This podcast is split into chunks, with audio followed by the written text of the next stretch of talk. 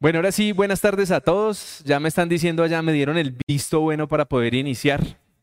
Un saludo a nuestra audiencia en línea. Gracias por apoyarnos, gracias porque comparten. Yo, yo definitivamente, hay veces creo que soy un hombre de poca fe, ¿no? Porque entonces uno sale y mira cuántas personas lo han visto y uno dice, ay, cuatro. Y al otro día, entonces la curiosidad, voy y miro y yo, oh, 30, oh, 40. Y hay videos que tienen 300 reproducciones y yo digo, ¿quién se aguanta ese loco para verlo? Pero bueno, gloria a Dios por eso. Vamos a orar con nuestra audiencia en línea, vamos a poner esto en manos del Señor.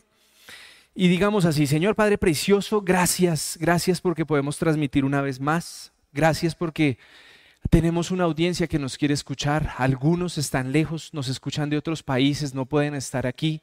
Y hay otros, Señor, que tienen que estar trabajando, que tienen que estar haciendo algo diferente, pero también predicamos para ellos, para que sea tu Espíritu Santo trayéndolos a recibir este mensaje en el momento oportuno de sus vidas. Te damos a ti toda la gloria y toda la honra, Señor, para que esto lo podamos siempre seguir haciendo, para exaltar tu nombre. Te lo pedimos en el nombre de Jesús. Amén. Bueno, eh, esta semana, esta semana me pasó algo muy curioso. Y eh, nosotros tenemos algunos hábitos de mandar a dormir nuestros hijos temprano, ¿sí? O sea, nuestros hijos no los dejamos que les den ni las 11, ni las 12, ni la 1, porque por ellos durarían hasta las 2 de la mañana con nosotros metidos en nuestra cama viendo televisión. Entonces, normalmente sobre las 9 de la noche, hey, a volar para su cama y eh, se acuestan.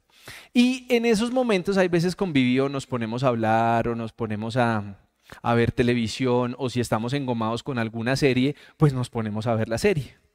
Y ella se puso a canalear y estaban dando una serie que se llama Cuarto de Guerra, ¿cierto? Y nosotros, eh, así nos hayamos visto una película, pero si es cristiana, adivinen qué hacemos.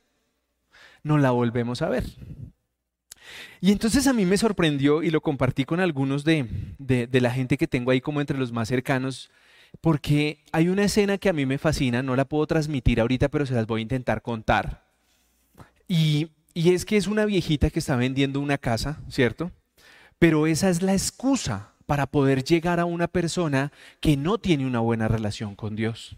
Y entonces la viejita, aunque había puesto en oración la venta de su casa, le pide al Señor que llegue una persona a la cual ella le pueda enseñar a orar y que le pueda enseñar a depender de Dios. ¿Cierto? Y esa es la excusa y la señora la tiene ahí, yo, el que no lo haya visto me dice, yo le paso el videito para que lo vea, son dos minutos, dos minutos cuarenta, pero es un mensaje en donde te confronta. Y entonces a mí, me, a mí en ese momento, eh, eran como las once de la noche, yo sentía de Dios que me decía, tienes que hacer lo que yo digo, envía ese mensaje. Y yo no, pero es que son las once de la noche, todo el mundo está durmiendo. Y ya, me acosté a dormir y ustedes no me lo van a creer, pero eh, yo como que en el sueño sentía que tenía que hacer algo y al otro día no pude. Yo intenté ponerme a trabajar normal y de un momento a otro era como que, ¿qué hubo? ¿Y el mensaje? Vamos a enviar el mensaje. Y entonces yo, yo, yo me di cuenta que sí, que yo envié el mensaje, redacté unas palabras, se lo envié a las personas a las que más, llega, más cercanas a mí y se les envié el mensaje. Pero yo quería hoy preguntarles a ustedes si eso también les pasa a ustedes, ¿sí? Porque es que hoy la enseñanza se llama ¿cuántos likes tienes de Dios? ¿Cierto? Porque hoy nos movemos por likes, las redes se mueven por likes, por seguidores.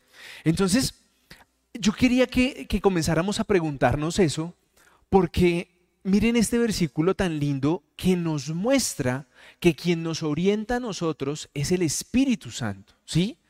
Hay alguien que dice, no, es que a mí una vocecita, es que a mí algo, pero miren esto tan lindo. Romanos capítulo 8, versículos 14 y 15 de traducción lenguaje actual. Todos los que viven en obediencia al Espíritu de Dios son hijos de Dios, porque el Espíritu que Dios les ha dado no los esclaviza ni les hace tener miedo. Acuérdense de eso, no les hace tener miedo. Por el contrario, el Espíritu nos convierte en hijos de Dios y nos permite llamarlo a Dios papá. ¿Cierto? Entonces, ¿qué nos está diciendo eso? Que cuando nosotros eh, podemos ser guiados eh, en obediencia por el Espíritu Santo, pues nosotros estamos reconociendo que tenemos una relación con Dios y que esa relación con Dios nos quita los miedos y nos permite llamar a Dios papá. ¿De acuerdo? Entonces miren la importancia de que ese tipo de cosas como que tú sientas, oye, voy a llamar hoy a esta persona que amanecí pensando en ella, cómo estará, cómo habrá amanecido, eh, estará enferma, estará bien. Y, y, se los digo porque esta semana para mí fue muy práctico coger y escribir ese texto, ¿sí? Y yo quiero que ustedes piensen si este tipo de ejemplos les están pasando a ustedes. Por ejemplo, usted contesta, le contesta a alguien mal y usted siente que alguien le está diciendo como, no respondas así, no mires feo, ¿sí? ayúdale porque necesita algo de ti. ¿Sí? Pero no es una, y se los voy a decir, no es una voz audible que usted pueda sentir como, hey Cristian, que ayudes. No, sino que como que tú estás ahí de un momento a otro, como que algo te dice, ven, ayuda a esa persona. ¿Sí? Hay muchas personas que tú notas que están angustiadas y de pronto lo que necesitan ser es escuchadas, ¿correcto?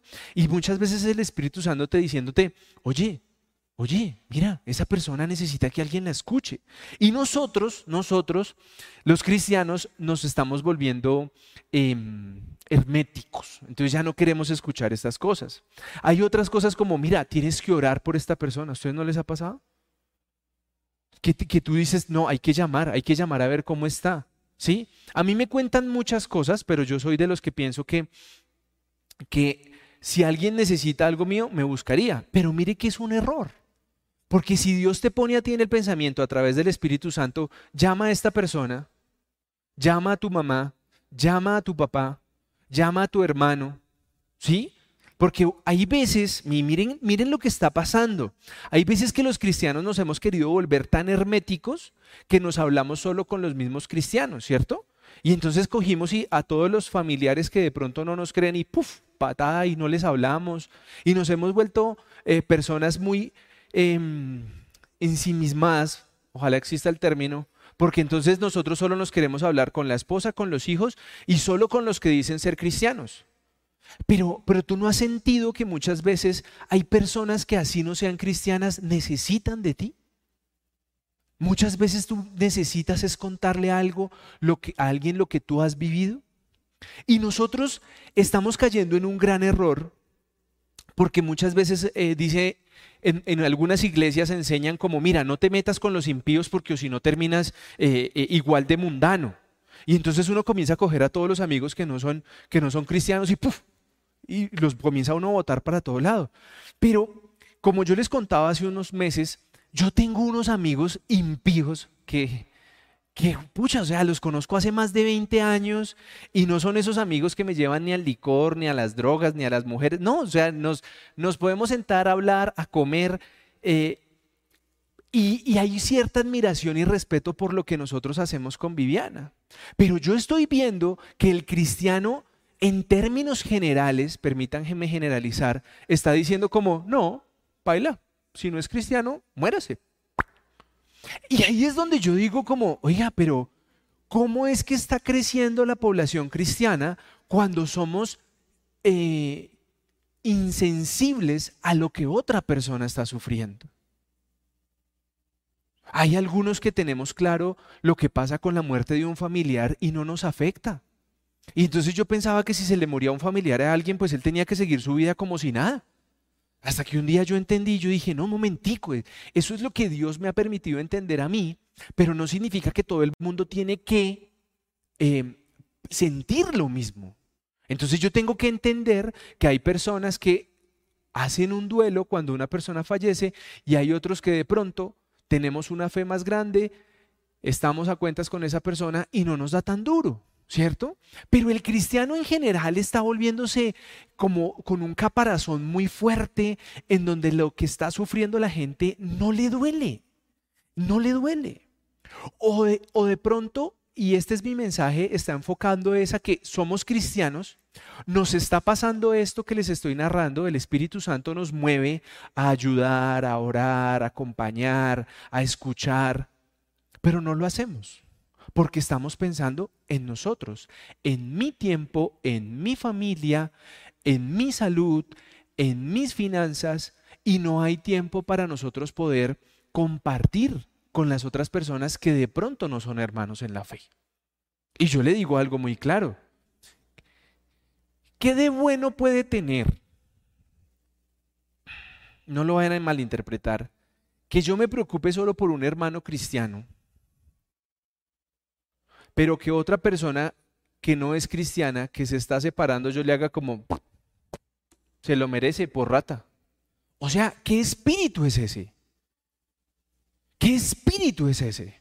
Y es el que yo estoy viendo porque el cristianismo está cada día más rosquero. Ay, sí, tú eres de, los que va a la iglesia, tú eres chévere. Ah, tú no vas a la iglesia, chusma, chusma. Y eso, y eso así fue que nos lo enseñaron. Y lamento decirlo, pero creo que las grandes iglesias lo siguen enseñando. Y eso es lo que a mí me parece más difícil que nos pueda estar pasando eso. Ahora, algunos podemos llegar a tener excusas. Y ahí yo quiero que usted se comience a identificar, ¿no? Yo cuando quería enviar el mensaje esta semana, yo decía, no, pero es que son las 11 de la noche, es muy invasivo, es muy impersonal. Alcancé a decir, no, algunos se van a molestar. Eh, no, ¿qué tal que mi mensaje sea fuerte con el video y yo lo confronte, yo lo haga sentir mal, yo le haga, de pronto la persona piensa que yo lo estoy atacando, que le estoy diciendo que es un cristiano tibio. No, no, no, no, no. Si se dan cuenta todas las excusas que le nacen a uno para quedar bien, ¿no? Porque uno dice, mandar un mensaje de la noche, un mensaje a las 11 de la noche, en donde el mensaje es como pilas porque si usted es como medio tibio en Cristo no sirve de nada. Resumiéndoles el mensaje de la señora, pero yo llegué a la conclusión de que nosotros tenemos que agradar es a Dios. Y por eso es mi mensaje de hoy. Porque es que nosotros, nosotros nos ganamos likes de la familia, likes de los compañeros, eh, likes del reconocimiento del sector donde uno trabaja y todo el mundo le da likes por lo que publicas, por lo que haces, por la foto, por diferentes cosas. Pero ¿cuántos likes tienes de Dios? ¿Qué instrucciones recibiste esta semana a través del Espíritu Santo? Como por ejemplo, ora por tu esposa. Ora por tu hijo. Y uno hace como, ay, no, de malas, que, que ore mi esposa, ¿yo para qué? No, el Espíritu Santo te está llamando a ti a orar por tu casa, a que no tomes esa decisión en tu imaginación, en tu fuerza, sino que ven y oras con tu familia para saber si esa es la mejor decisión que tienes. Pero nosotros, en estos tiempos modernos donde anda uno con smartphone que le dicen si, si está bien, si está cansado, si se cayó, si no se cayó, pues uno dice oración, no. Uno quisiera como abrir el smartphone y que dijera respuesta de Dios, WhatsApp, ah, sí, que sí. Pero no funciona así. Y yo quiero que, que tú te preguntes, y esto es una pregunta muy, muy personal para que no, no se sientan mal, pero en tu mente y en tu corazón, ¿qué persona te ha puesto Dios? ¿Qué persona te ha puesto Dios? ¿Y para qué? Porque voy a decir un ejemplo general de lo que algunos cristianos tenemos en el corazón y me voy a incluir a mí. Ah, no, yo con fulano no quiero hablar, yo con fulano no me identifico, yo con fulano no quiero parecerme. Y entonces en nuestro corazón hay una serie de referentes de donde no queremos estar. Ah, no, es que yo salí de una iglesia loca, entonces yo no quiero volver a la iglesia loca y yo no me hablo con los pastores locos. Y entonces eso es lo que almacenamos aquí, ¿no?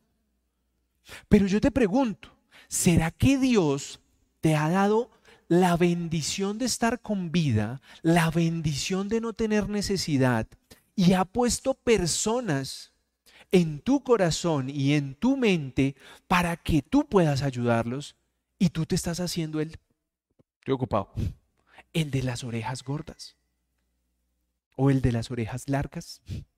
Y yo quiero que nos preguntemos eso porque este es mi mensaje de hoy, o sea, mi mensaje hoy es cortico pero sustancioso porque es que es todo el mundo vive en función de, de ser admirado.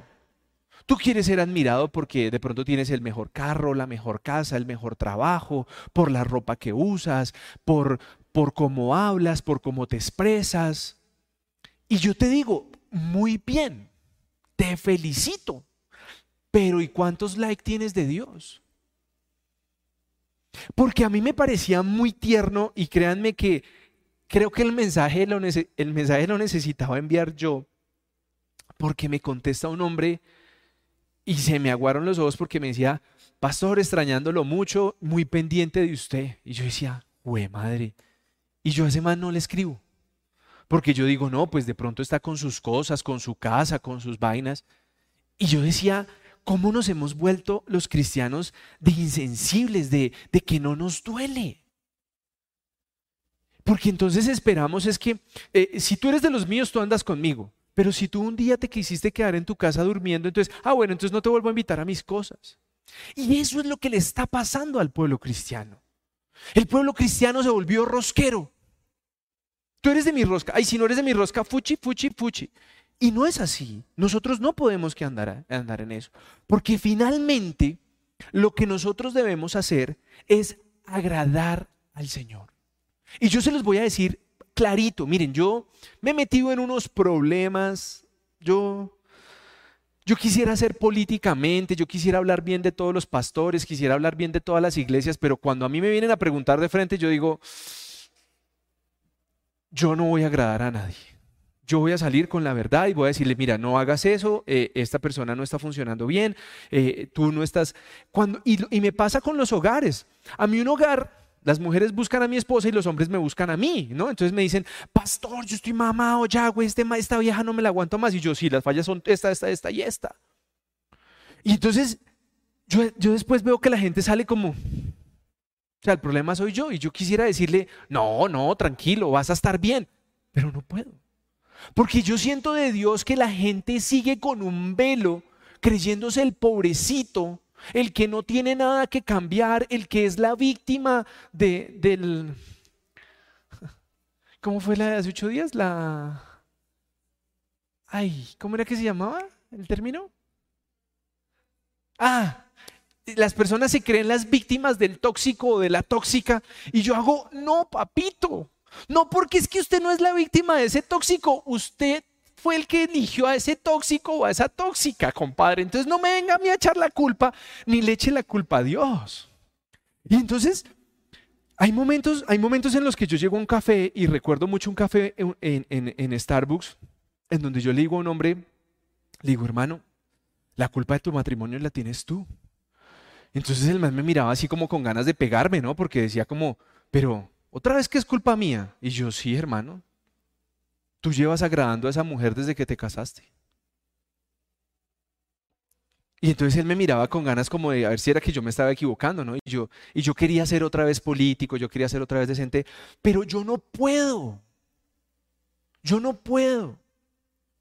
Y cuando alguno de ustedes me busca, la mayoría sabe que yo llego como muy sutil, yo intento ponerle el moño, yo, yo intento ser político, pero yo no puedo.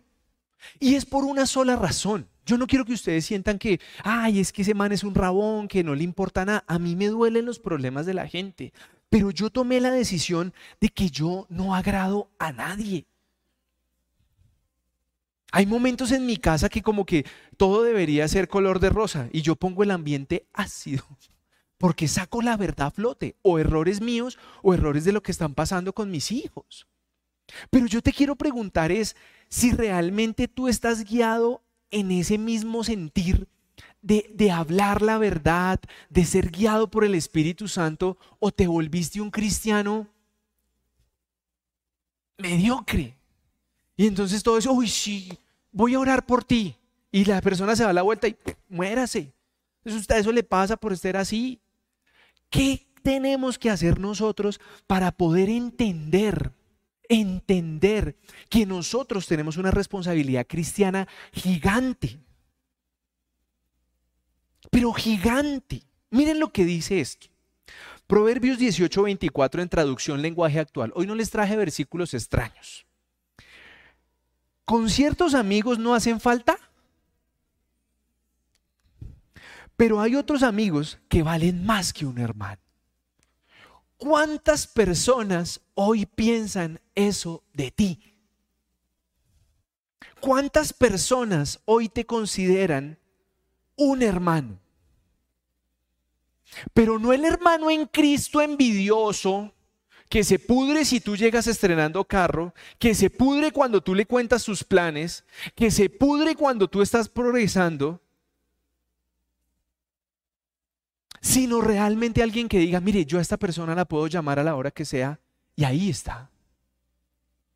¿Cuántos de esos tienes?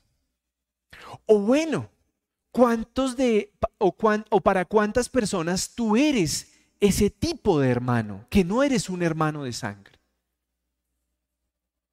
Y yo quiero que hoy seamos muy honestos, muy honestos, porque ahí es donde yo traigo el mensaje de que el, el pueblo cristiano nos hemos vuelto mediocres, rosqueros, de andar con los que nos caen bien, andar con los de los que piensan igual que ti. bueno, creo que lo dije mal, pero bueno, entendieron. A mí me fascina, a mí me fascina, miren, de los amigos más cercanos de nosotros, ella piensa diferente en política, y hoy nos respetamos y podemos hablar del tema y no hay discusión. Porque ella no tiene que pensar como yo, ni yo tengo que pensar como ella. Y es lo bueno que hemos logrado encontrar puntos en común. Hablando de política que son temas calientes, pero hay respeto. Hay respeto. Pero hay hermanos de sangre, de esos que dicen papá y mamá a la misma pareja, que no se hablan que hoy, no, yo con ese no me vuelvo a hablar porque es un abusivo. Y hay hermanos que no se ponen de acuerdo ni para ayudar a sus papás. Hay hermanos que ven a los papás como una carga. O que ven a los papás como el despari. Y entonces yo pregunto, ¿será que este pueblo cristiano cuando preferimos maldecir a nuestro hermano de sangre, cuando preferimos sacarle el cuerpo a nuestro hermano de sangre, cuando no queremos ayudar a nuestro hermano de sangre, ¿será que nos estamos ganando likes de Dios?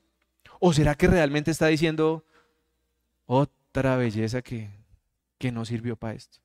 Y es que esto es muy contundente porque muchos de nosotros estamos esperando que nos sirvan que nos ayuden a nosotros, que estén pendientes de mí, que me llamen, que me escriban, que me consientan, que, que me digan cosas bonitas, que oren por mí.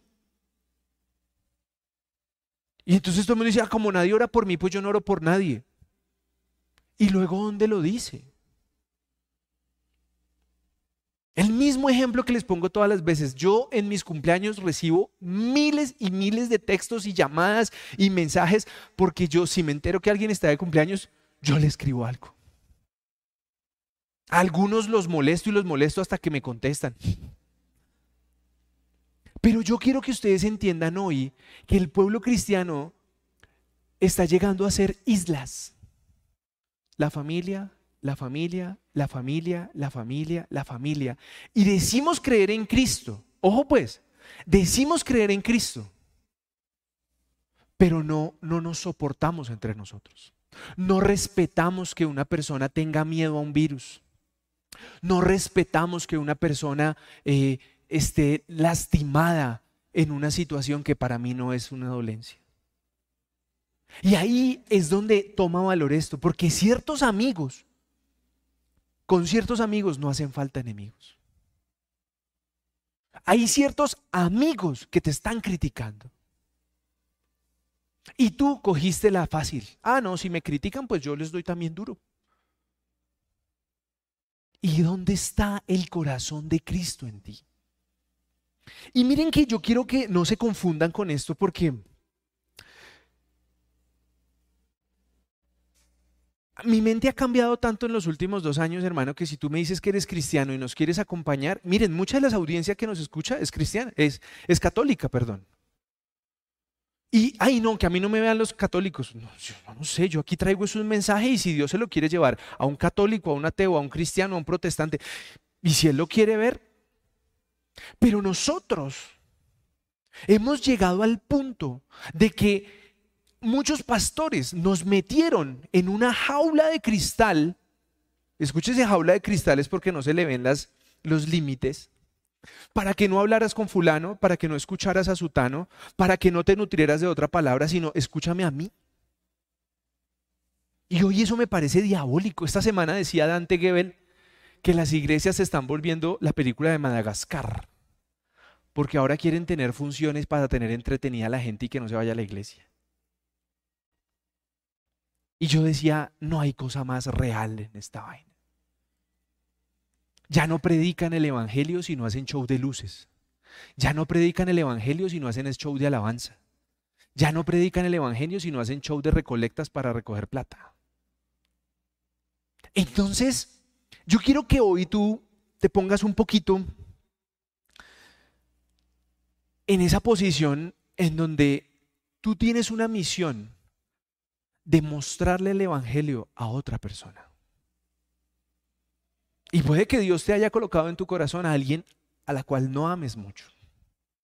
La semana pasada me preguntaron en mi oficina, ¿te acuerdas de esta persona? Y yo, sí, me acuerdo de esta persona. ¿Qué tal trabaja? Y yo, bien, búscalo a ver si le interesa trabajar con nosotros.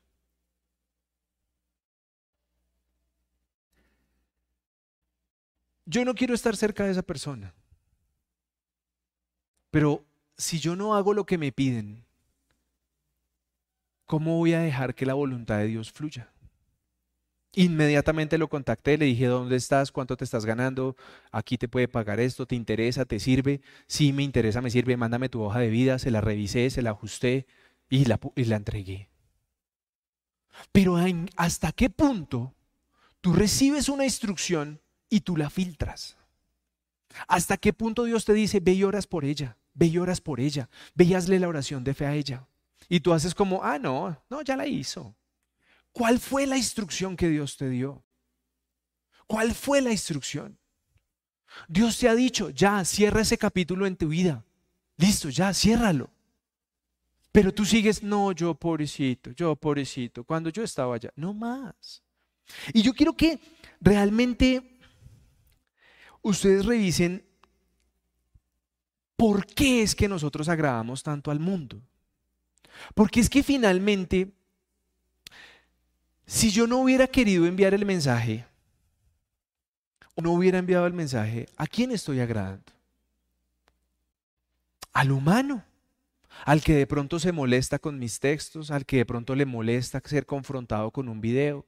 Y estoy agradando al humano. Y entonces yo les digo una cosa, Hoy en el pueblo cristiano hay miedo al humano. Hay miedo al humano. ¿Por qué dices eso, John? Proverbios 29, 25 en Reina Valera 1960. El, el temor del hombre pondrá lazo, mas el que confía en Jehová será exaltado. Entonces yo te pregunto a ti hoy, ¿Hasta dónde tú le estás teniendo miedo a las personas? Les he contado, hace 15 días organizaron unas oraciones por unas personas, compañeros de mi trabajo que estaban muy mal de COVID. Y conté mi testimonio para arrancar la oración. Y no tengo que ocultar que soy cristiano. Y no soy un cristiano perfecto, porque en la oficina también hay veces me molesto por las cosas que se hacen mal. Pero esa es la mediocridad en la que nosotros estamos de tenerle miedo al humano. Y muchos de nosotros, ay no, es que él es mi cliente, él es mi mejor cliente y, si yo le digo eso, que, el sábado no puedo, de, de pronto me deja de comprar. ¿A quién le tienes miedo? ¿Tú le estás teniendo miedo a un humano? Yo les digo una cosa, yo le tengo temor a Dios. Y yo sí eso puede sonar duro, puede, ser, puede sonar arcaico, eh, porque yo no sé por qué a Jesús lo muestran como solo amor y paz. Ese man tenía un temperamento bien puesto. Pero yo, le, yo tomé la decisión, al ser cristiano, que yo le iba a temer a Dios. Y por eso las cosas que hago para Él intento hacerlas bien. Pero yo tenerle miedo a un humano. Tenerle miedo a que una persona me va a echar. Tenerle miedo a que una persona me va a dejar de hablar. Que una persona se va a molestar conmigo. Que tengo que callar mi fe para agradar a mi, a mi círculo laboral. qué tipo de cristianismo tenemos nosotros entre las manos cuando nos estamos quedando callados por agradar personas o por miedo a las personas. ¿No se han dado cuenta que la sociedad es una hipocresía? Y ya les dije, se los estoy diciendo con un año de anticipación, se los dije hace como tres meses, no demoran en comenzar las campañas políticas y las discusiones familiares. Y el que piense diferente lo van a fusilar en las redes y si se descuida también, porque...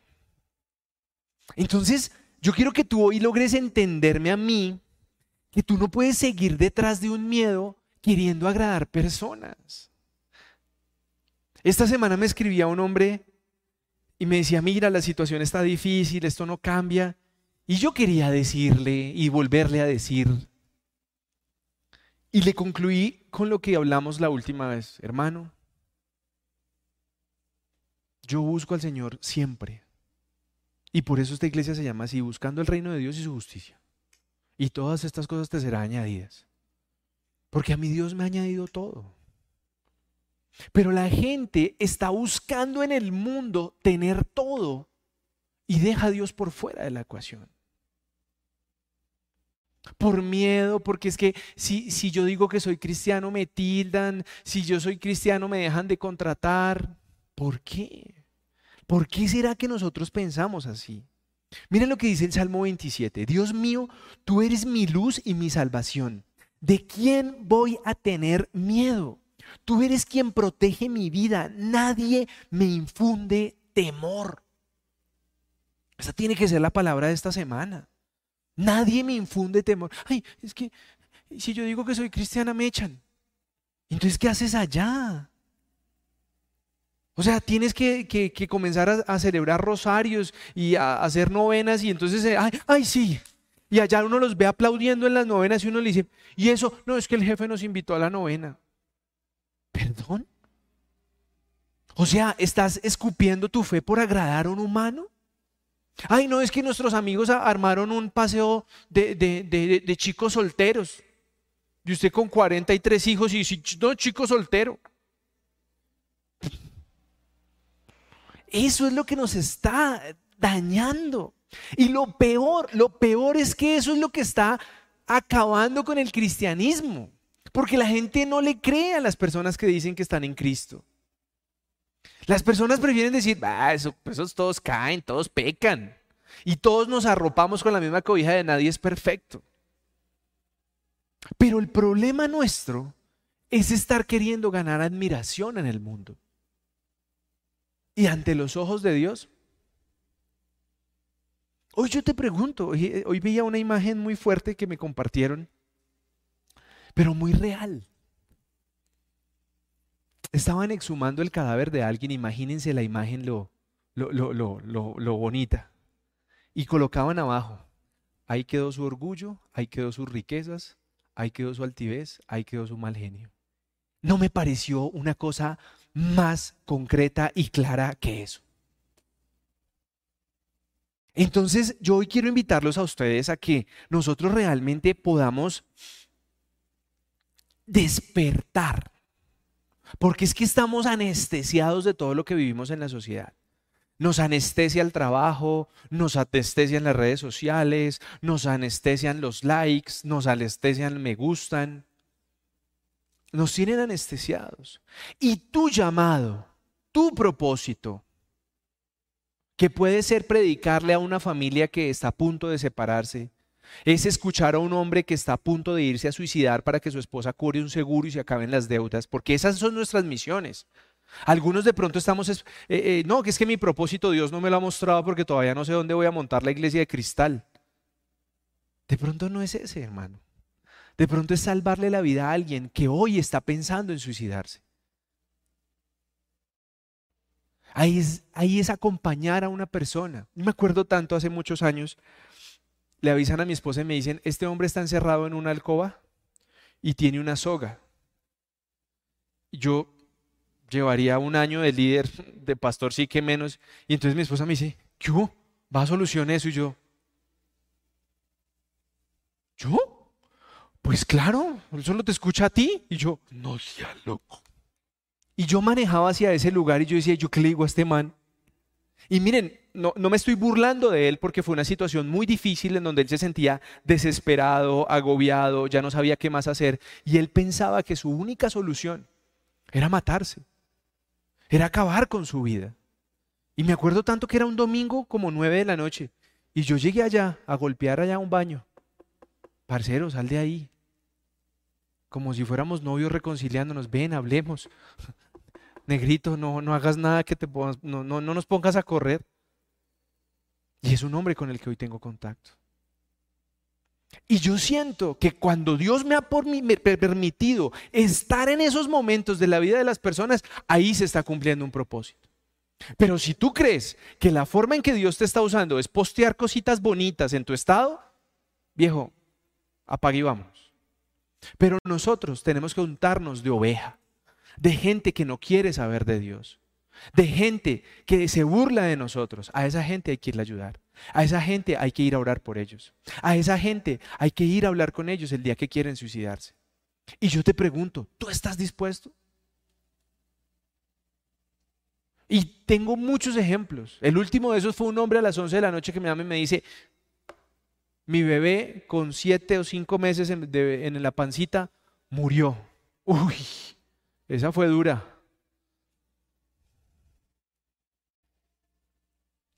Y es de lo que yo te digo. Y son momentos duros, pero yo te digo que han sido los más felices de mi vida. Mi esposa sabe que yo llego a mi casa feliz. No he hecho nada, porque yo no soluciono nada, yo no reviví el bebé. Pero cuando yo siento que Dios me permite estar en la vida de alguien que necesita un cristiano que tiene fe, ahí yo me siento vivo. Ahí yo me siento que tengo un propósito en la vida. El resto de cosas van a ser pasajeras. Y yo quiero que seas tú hoy realmente entendiendo lo que dice Gálatas 1.10 de Reina Valera. Y es en pregunta, ¿busco ahora el favor de los hombres o el de Dios? Ahí es la pregunta que te va a confrontar esta semana. O trato de, o trato de agradar a los Dios, a, los hombres, perdón. O trato de agradar a, los hombres. Pues si todavía agrado a los hombres, no sería siervo de Dios. Y algunos eh, eh, entienden la palabra siervo como persona menospreciada. Pero cuando yo sé que si a mí me llega un texto en la noche porque alguien necesita hablar conmigo y a Dios le ha placido usarme a mí como instrumento, yo me siento feliz. Y yo quiero que hoy tú salgas de esa comodidad y de esa burbuja en la que nos enseñaron a meternos los pastores que no quieren tener el cristianismo sino una sectilla y que nosotros comencemos a, sentir que somos de carne y hueso y que un día también nosotros estábamos desesperados en una clínica con un enfermo y que ahí llegó alguien a acompañarnos y que ahí llegó alguien a orar por nosotros. Entonces, a mí sus cuentos de el megacongreso de evangelismo y el megacongreso de pastores para ¿para qué? ¿Cuántas almas salieron convertidas de allá? ¿Cinco mil? Hagamos algo evangelístico. Pero nos vamos a seguir reuniendo los mismos cristianos, los mismos cristianos que estamos excluyendo a la gente que está fallando, a la gente que no tiene a Dios en su corazón. Nos vamos a seguir eh, reuniendo, acomodándonos para criticar a los demás, para seguir excluyendo a las personas que realmente deberían ser nuestro objetivo. Ese hogar que se está destruyendo debería ser nuestro objetivo. Esa persona que no se sacia con nada, esa persona que, que tú lo ves un día y está alterado y supuestamente tiene todo pero sigue sin paz. Pero lo que está pasando es que nosotros seguimos mirando a los hombres. Ese versículo que les estaba leyendo, ah bueno, no, ya se los leí. Entonces, yo quiero que ustedes realmente hoy se confronten clarito, clarito, clarito, clarito, porque en el mundo hay unas etiquetas que yo quiero que hoy aclaremos. Miren, lo leía y me pareció espectacular. Mucha gente dice, debes hacer cualquier cosa para ganarte el favor de la gente. Eso dice la sociedad. No, usted no sabe quién es él. Él es el primo de putanito. A él toca atenderlo, sírvale de primero. ¿Qué dice la Biblia? Colosenses 3:23. Hagan lo que hagan, trajen de buena gana como para el Señor y no como para nadie en este mundo. Y yo quiero que ustedes se bajen de ese cuentico de que, ay, es que es mi jefe y entonces mi jefe me echa.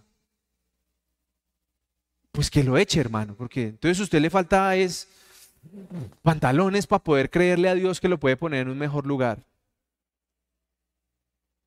A mí me da, miren, a mí me parece una locura. Porque yo, yo tengo un trabajo secular, yo tengo compañeros seculares y, y hay una reunión este viernes que viene con el, director de donde yo trabajo y todo el mundo está así como paniqueado. Yo decía, es otro bien mortal. Es otro que si le da COVID y se complica es uno menos. Entonces, ¿qué es, qué es el miedo, compañero? ¿O es que el hombre no va al baño? ¿O es que el hombre se teletransporta? ¿Cuál es el miedo a los humanos? Eres un mortal más y de pronto hasta con más problemas que uno. Pero nosotros debemos de estar pensando de esa manera. Y les traje otra.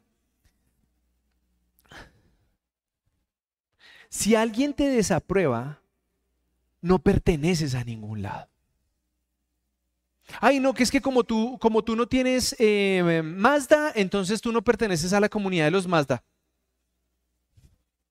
No, que como tú no tienes eh, Samsung, entonces tú no eres de la comunidad de los Samsung. ¿Y se han dado cuenta que las redes sociales se dedican a eso? E, el grupo de los de Samsung, el grupo de los de eh, la manzana, el grupo de los de Toyota, el grupo de los... Y son sectarios. Entonces, si tú no tienes, no perteneces. Pero miren lo que dice Primera de Pedro 2.9. Pero ustedes son linaje escogido, real sacerdocio, nación santa, pueblo que pertenece a Dios, para que proclamen las obras maravillosas de aquel que los llamó de las tinieblas a la luz admirable. Entonces yo te pregunto, ¿cuál es esa necesidad de querer identificarte con un grupo que no sea Cristo? Y es lo que hoy nos está dañando la cabeza. Y les traje otra. Para ser alguien valioso debes tener ropa de marca, cosas lujosas, el mejor cuerpo y ser exitoso. ¿Sí? Eso, eso piensa la sociedad, ¿sí o no? A eso te llevan. Miren lo que dice 1 Samuel 16:7. Pero el Señor le dijo a Samuel, no te dejes impresionar por su apariencia ni por su estructura, estatura, perdón pues yo lo he rechazado y la gente se fija en las apariencias, pero yo me fijo en el corazón. Entonces, ¿en dónde están quedando los argumentos del mundo que nos están llevando a temerle a los hombres? ¿Ah? Y es que si él no me aprueba, entonces, ay, ¿qué pasa? ¿Qué pasa, iglesia? ¿Qué pasa con las personas que hoy, ay, es que si ese pastor no me habla, yo muero? ¿Perdón? Yo les voy a decir algo. y así, esto me lo van a cobrar en la casa. Hubo pastores que estaban pendientes de mí mientras yo diezmaba en esas iglesias. Y dejé de diezmar en esas iglesias y a la huya de los tarros. Ahí les pasó el dato. Entonces, entiendan de una vez por todas que muchos de esos apóstoles, preocupadísimos por ti, están buscando un beneficio propio. Y se los conté, me pasó en dos iglesias que quise ayudar de buena, de buena chévere, de bacanéis. Y yo decía como, no, para seguir en este circo, no, no, no. Gracias, nos vemos. Y hoy, ay, ay, eso, eso debe ser un rebelde sin causa. Me vale cinco, yo agrado a Dios. Y yo le he dicho a Dios, el día que yo no esté listo para estar aquí parado, pon a otro. Y aquí hay varios que están mamando gallo y que no han querido. Pero aquí, yo el único, la única motivación con la que hago esto es con el temor de que le tengo a Dios. Así de claro. Que si usted diezmó, que si no diezmó, que si me dio, que no. Están prohibidos los regalos, están prohibidos las vacas para los pastores, eso se acabó. Entonces yo quiero que ustedes logren entender que nosotros debemos dejarle estar teniendo miedo a una persona. ¿Se acuerdan las palabras que decían? Es que si tú te vas de esta iglesia te va a ir re mal, re mal. Hijo de madre, yo, yo estoy sorprendido, me hubiera ido antes. A mí me ha ido mejor. Pero ustedes tienen que conocer es a Cristo, no a un pastor, no a un líder, a Cristo y servirle a Cristo. Y ahí es donde a mí se me caen las cuatro pelos que me quedan, porque la gente no logra entender eso. Miren lo que dice el cuarto argumento que les traje. Lo que dicen las personas es más importante que lo que dice Dios. Y de ahí salió el nombre de la enseñanza. ¿Cuántos likes tienes de Dios? Y para los que no me creen, Romanos 12.2. No, se no se amolden al mundo actual, sino sean transformados mediante la renovación de su mente. Así podrán comprobar cuál es la voluntad de Dios, buena, agradable y perfecta. Entonces yo les digo una cosa, si tú estás en esa disyuntiva de agradar al mundo de agradar a tus papás, de agradar a tus hermanos, de agradar al jefe, de, de agradar al primo, de agradar a tu suegra, te jodiste, te jodiste, porque yo agrado a Dios. Y quiero que no se confundan, porque una de las cosas en las cuales debemos agradar a Dios es cumplir nuestro propósito. Y muchas veces el cumplir nuestro propósito es orar por una persona por la cual nosotros no sentimos tanto amor. Y ahí es donde yo quiero que hoy se despierte esa necesidad de ganarse los likes de Dios. Que tú puedas decir, Señor, úsame, úsame para que otras personas cambien su vida. Para ponernos al servicio de Dios, porque es que es tan fácil pensar en, en lo que yo necesito, en lo que yo quiero, en la forma que yo quiero estar, en la comodidad para mí. Pero ¿qué hacemos por otros? ¿Qué hacemos por esos pequeñitos que hoy todavía no conocen de Dios? ¿Qué hacemos por esos pequeñitos que hoy o que fueron lastimados por una iglesia? Yo he tenido unas conversaciones con gente que ha salido de iglesias peores de las que yo salí. Y yo le digo, uy hermano, entonces me fue, fue bien. Pero yo le he dicho claramente a esas personas que Dios no falló, sino fueron humanos los que fallaron. Y nuestro propósito tiene que estar ahí, firme en Cristo. Y ahí es donde yo quiero decirte, mira hermano, revisa qué estás haciendo. Algunos de los que me acompañan ya llegamos a los 40 porque ya nos, ya nos pudimos vacunar, entonces eso no significa que la compramos, sino porque ya entramos por edad. Y te queden una noticia. Yo creo que la edad promedio en Colombia será 70. Ya pasamos la mitad del tanque pero yo quiero servirle a Dios. Y si me lo preguntas a mí, porque hoy lo tengo claro, a mí Dios me buscó desde muy muchacho. 12 años tenía la primera vez que hice mi oración de fe. Y hasta los 28 llegué realmente. Yo, yo le hubiera cogido hoy, yo le hubiera cogido la mano a Dios desde antes. Y quería servirle desde antes. Y hoy tengo que cargar con un costal, no les voy a decir de qué, pero se lo van a imaginar porque y de donde estuve. Y esa es la verdad. Lastimosamente hoy tengo un costal que anda detrás mío y que me cobra un pasado.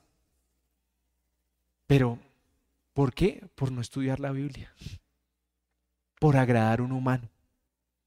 Entonces, ustedes saben que mi invitación aquí es que ustedes sigan a Dios. Aquí yo no estoy por mérito, sino por pura misericordia de Dios, porque cualquiera de ustedes lo puede hacer mejor.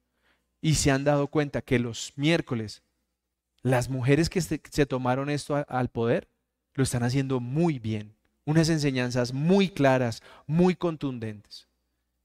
Y ahí es donde nosotros tenemos que dejarnos usar por el Espíritu Santo y transformar nuestra vida. Y para cerrar, solo les digo una cosa, transformen su vida con testimonio. Esta semana, creo, si esta semana mi suegra cumple dos meses en mi casa. Y para la gloria de Dios no hemos tenido una sola discusión. Y lo puedo decir para que quede registrado. Porque hay respeto. Es la mamá de mi esposa. Y merece respeto. Malcría a los chinos, ah, eso sí. pero hay respeto. Dos meses difíciles en mi casa, pero no hay discusiones. Hay amor, se construye, se edifica. ¿Tú estás edificando con tu testimonio a otros? Los que andan conmigo saben lo que está pasando en mi casa. Han visto a mi esposa andando conmigo. Y esa es la invitación que yo te quiero. Porque es que hay unos, hay unos, hay unos, no voy a generalizar, pero hay unos que de, de la casa para afuera son unas bellezas. Y de la casa para adentro son unas chandas completas. Y eso es mentira. Sus esposas, sus hijos, no los quieren. De la casa para afuera se muestran como unos hombres de Dios ejemplares. Y en su casa no se los aguantan. Y eso es una farsa. Y yo quiero que tú hoy logres pedirle al Señor, y ahorita que Lili venga a orar, que la voluntad, nosotros estemos en la voluntad perfecta de Dios, que no nos movamos ni a derecha ni a izquierda, sino que si Él nos dice, ve y predícale. Miren, me pasó el miércoles, todos conocen a Camilo, el, el que está afuera, y yo bajé por un café, y yo ya me iba a subir, y él estaba ahí parado. Y es como si me dicen, o sea, ¿te vas a tomar el café solo y no le vas a ofrecer nada? Y yo, hijo, Cami, ¿qué quieres? Y él se tomó un juguito y yo me tomé un café.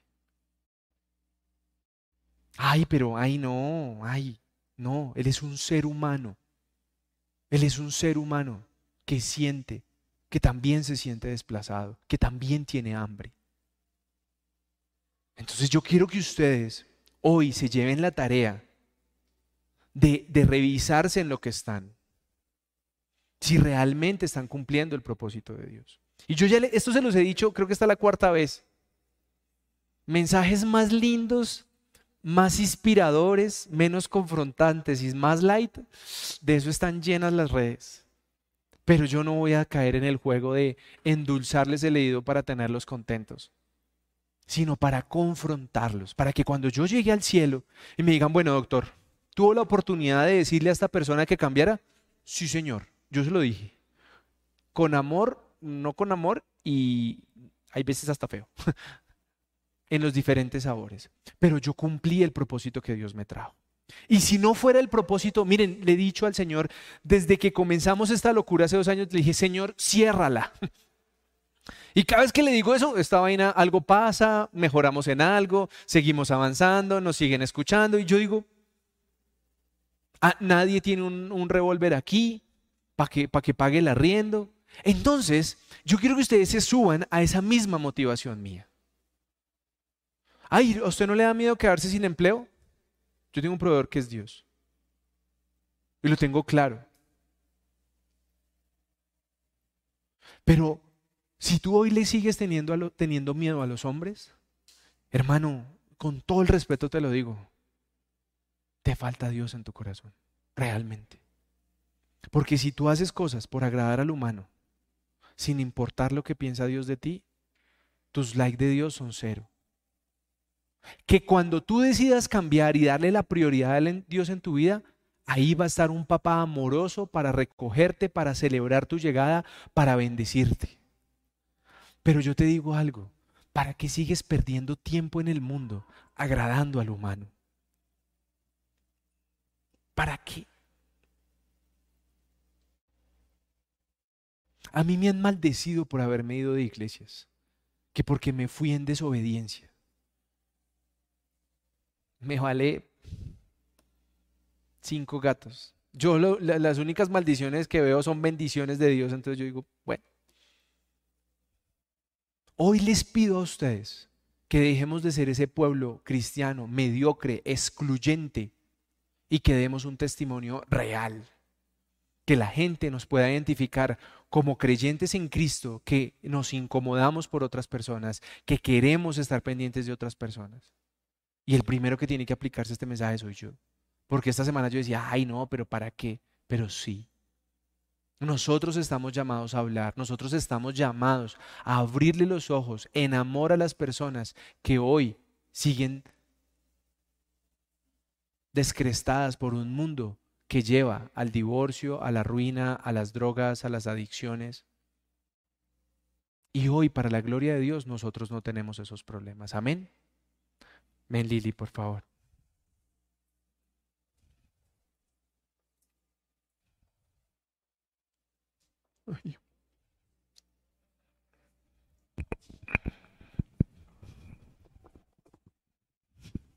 Buenas noches. Muchas gracias por ese mensaje tan confrontante, pastor. Y realmente vamos a pedirle a Dios que, esa palabra que hoy fue expuesta acá quede grabada en nuestros corazones y la podamos poner por obra. Entonces cierren sus ojos y vamos a poner esto en manos de Dios. Padre eterno, celestial, Padre amado, hermoso, te damos gracias esta noche, Señor, porque tú eres bueno, Señor, porque hoy nos tienes aquí, escuchando de tu palabra, aprendiendo de ti, Señor. Hoy te damos gracias, Padre Santo, porque si estamos aquí, Señor, es porque tú has permitido que estemos sanos, que tengamos nuestros sentidos, Señor, para poder escuchar y aprender cada vez más de tu palabra, Señor, y de lo que tú quieres para nosotros. Hoy, Señor, entendemos que debemos agradarte solamente a ti, Señor. Por eso, Padre Santo, te pedimos con todo el corazón, con toda el alma, que nos ayudes, Señor, a ser diferentes a todo lo que nos brinda el mundo de hoy, Señor que nos ayude, Señor, a tratar de agradarte a ti, Padre Santo. Sabemos que estamos en esta tierra, que somos seres humanos, pero queremos agradarte, Padre Santo. A veces nos da pena, tal vez nos avergüenza, Señor, decir que te seguimos y que tú eres el que nos das todo. A veces ni siquiera te damos ni la milésima parte, Señor, de lo que tú nos das a nosotros no te damos tiempo, no nos acordamos de ti, no te agradecemos todo lo que nos das a diario, Señor. No reconocemos que tú eres el que nos das la provisión verdadera. No reconocemos, Señor, que por ti es que estamos en pie, Señor. Pero hoy yo te pido que cada una de las personas que estamos aquí presentes y todas las personas que nos están viendo, Señor, por redes, por los diferentes medios, Señor. Te pedimos de todo corazón, Señor, que podamos hoy ser, Señor, agradables delante de tus ojos, Padre Santo. Que no permitas que nos desviemos ni a derecha ni a izquierda, Señor, sino que sigamos en tus senderos, Padre Santo, que nos dirigen a ti. Te pedimos, Señor, que hoy nos enseñes a ser mejores cada día, que seamos como olor fragante delante de ti, Señor, no delante del ser humano, Padre Santo. Que podamos llevar tu nombre en alto, Señor, sin avergonzarnos. Que ya dejemos, Padre Santo, el miedo al hombre, Señor, que dejemos el miedo, Señor, a perder cosas por ti. Por eso, Padre Santo, en esta hora, Señor, y todos ustedes y el que quiera, volver a renovar el pacto con Dios, repita o en su mente esta oración. Señor Jesús, hoy reconozco que soy pecador. Por eso estoy arrepentido, Señor. Pero también reconozco que tú, Señor Jesús, eres mi Señor y Salvador. Te pido, Padre Santo, que perdones todos mis pecados, que escribas mi nombre en el libro de la vida que guardes mi morada en esa vida eterna que tú tienes para mí y que jamás, Señor, jamás borres mi nombre de ese libro, Señor, en el nombre de Jesús. Y Padre Santo, te pido que esta palabra que hoy fue expuesta en este auditorio sea, Señor, como espada de doble filo, que corte, Señor, que penetre, que incomode, Señor, en nuestros corazones pero que la podamos poner por obra, Padre Santo. Señor, ayúdanos a ser cada vez más humildes de corazón, que podamos con nuestros actos demostrarte que te amamos, Señor, que con nuestros actos podamos agradarte a ti, solamente a ti, Señor. Padre Santo, te pido por cada una de las personas de esta iglesia, Señor, por los que nos están mirando, Padre Santo, online. Te pido que tú obres en cada mente, en cada corazón, Señor. Que tu Espíritu Santo los llene en este momento de tu paz. Te ruego también, Padre Santo, por cada enfermo, Señor, porque sabemos que en este momento hay muchas personas enfermas por COVID, pero también de otras enfermedades, Señor. Yo te pido que tú seas hoy el oxígeno de muchas personas, Señor, que lo están necesitando. Que tú tomes la mano de todo enfermo, Señor, que necesita de ti en este momento. Que tú seas sanando nuestra tierra, seas sanando los corazones de la humanidad, Señor. Y que seas, Padre Santo, poniendo en cada vida, Señor, como prioridad tu palabra, Padre Santo. Te damos muchas gracias, Señor. Te ponemos este templo en tus manos benditas. Ponemos esta semana que viene, Señor, en tus manos también, Señor, para que tú seas, Padre Santo, ayudándonos en cada cosa y en cada actividad que tengamos, Señor. Te pedimos, Padre Santo, por nuestros hijos, por los pequeñitos, Señor, que están en el salón de al lado, Señor. Te pedimos por la generación que viene después de nosotros en esta iglesia, Señor, para que tú seas preparándolos desde ya a que, a que lleven, Señor, tu nombre en alto, Padre Santo, que ellos puedan sentir realmente en sus corazones ese amor hacia ti, Señor. Gracias te damos, ponemos las cabezas, los pastores en tus manos benditas y a cada uno de nosotros no nos permitas fallarte, Señor. En el nombre precioso y glorioso de tu Hijo amado Jesús. Amén y amén. Bueno. Muchas gracias a todos por estar aquí y a los que nos están viendo online. Eh, recuerden que el miércoles tenemos una cita a las seis y media eh, y bueno, y el próximo sábado también acá a las seis. Eh, muchas gracias por habernos escuchado y muchas bendiciones para todos.